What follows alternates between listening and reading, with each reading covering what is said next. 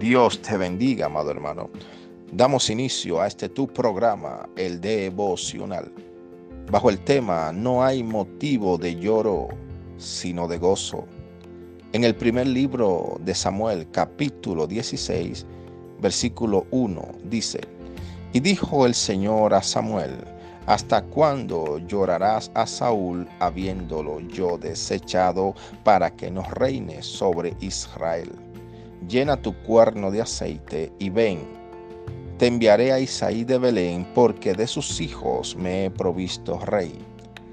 Mientras Saúl lloraba, el Señor estaba preparando el momento más glorioso que le acontecería a Israel. Mientras Saúl lloraba, el Señor tenía en mente un plan maravilloso para el pueblo de Israel, donde ungiría al hombre conforme a su corazón.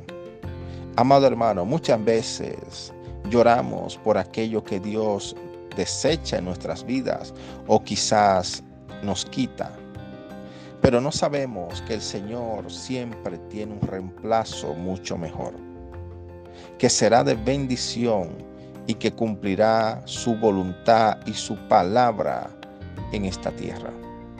No hay motivo de llorar por lo que has perdido.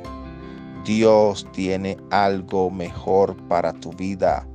Debemos confiar en el amor, en la misericordia, la gracia y el favor de Dios para nuestras vidas. Así que seca tus lágrimas, porque eso que ha perdido no se va a comparar con aquello tan poderoso que el Señor traerá a tu vida.